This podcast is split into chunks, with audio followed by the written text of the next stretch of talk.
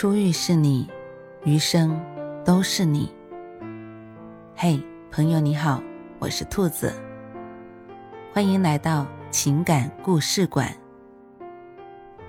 在这寂静的夜里，愿兔子的声音能够陪伴你，温暖你。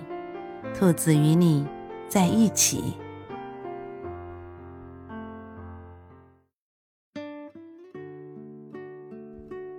核桃男人蜜桃味。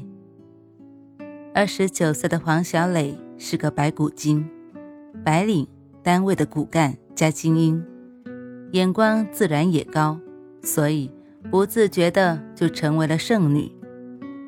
有一天，黄小磊和闺蜜李贝相约在海天酒楼吃饭，这时手机响了，一个自称张海的人打来电话，想请黄小磊吃饭。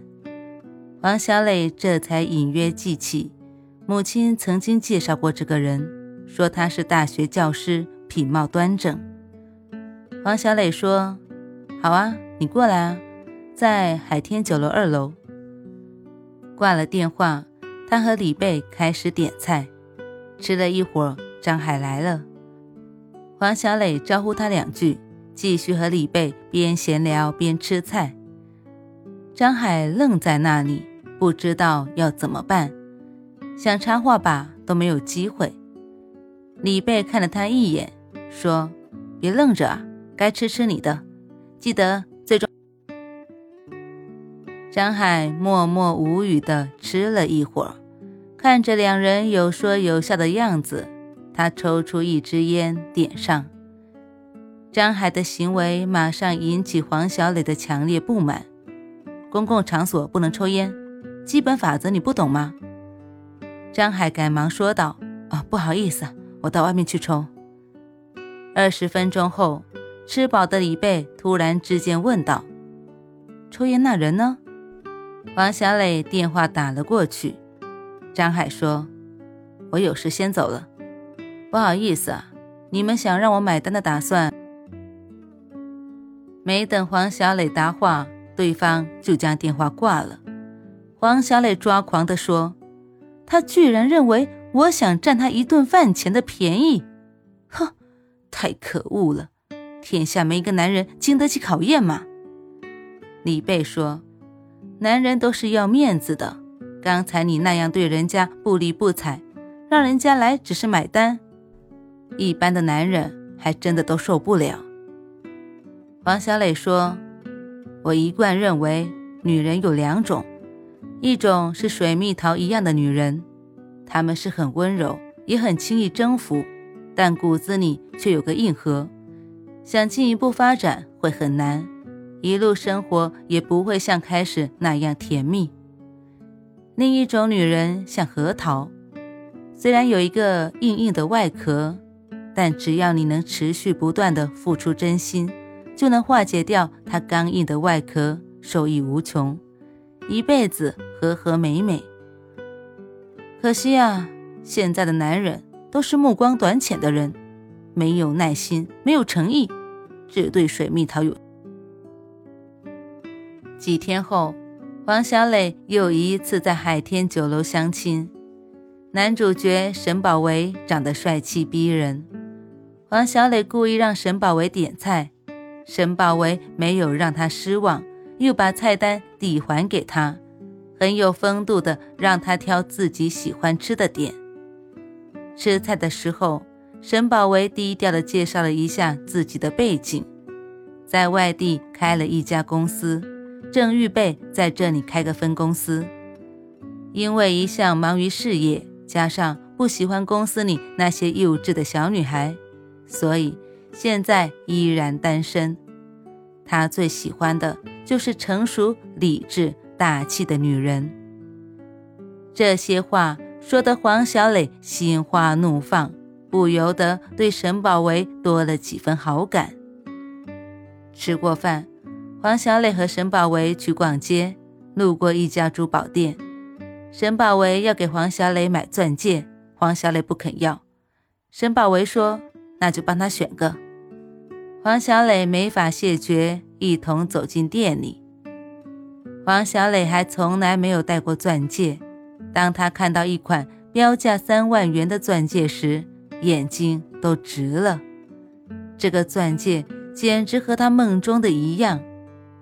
沈宝维直接拿出信用卡要买这款，服务员热情地介绍说：“先生真有眼光，这款钻戒是限量销售的珍藏版，全市只有这一枚呢。”明天是我们店庆三周年，钻戒打九点六折，您只需要付两万八千八就行。沈宝维大手一挥，不用打折，我付三万。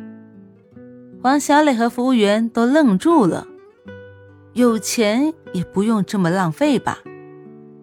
沈宝维解释说，什么都可以打折，但爱情不能打折，钻戒是爱情的信物。怎么可以打折呢？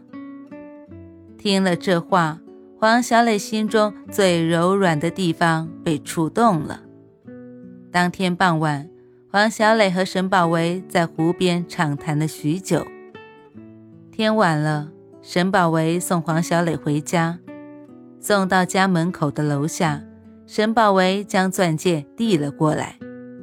黄小磊犹豫了一下，说：“我还没准备好。”下次吧。沈宝维点了点头。呃，我可以吻你吗？王小磊羞涩的闭上眼睛。沈宝维轻轻的在他额头吻了一下。王小磊失眠了。第二天上班的时候，他第一次有些心不在焉。他不时的掏出手机查看一下，生怕漏掉什么电话或新闻。一连一周，沈宝维都没有和他联系过。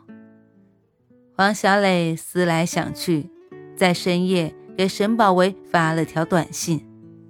短信刚发过去，电话就响了，是沈宝维打来的。他跟黄小磊说，因为最近太忙，所以没顾上给他打电话。刚才正预备打电话呢。听到沈宝维这样说。黄小磊很高兴，表示并不介意。两个人相约第二天在海天酒楼会面。沈宝维依旧是风姿翩翩的样子，手捧一束鲜艳的红玫瑰等在那里。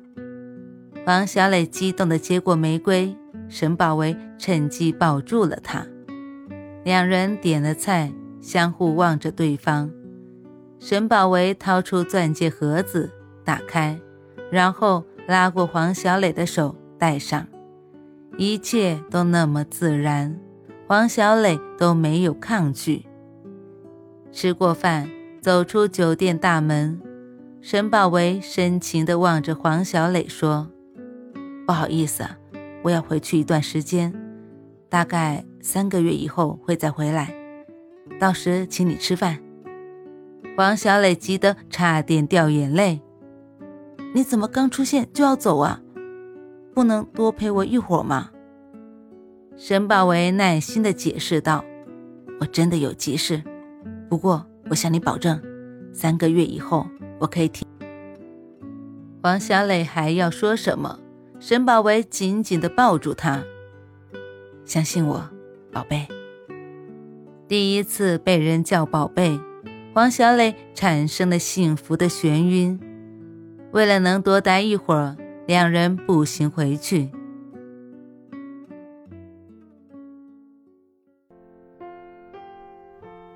晚安，正在听故事的你。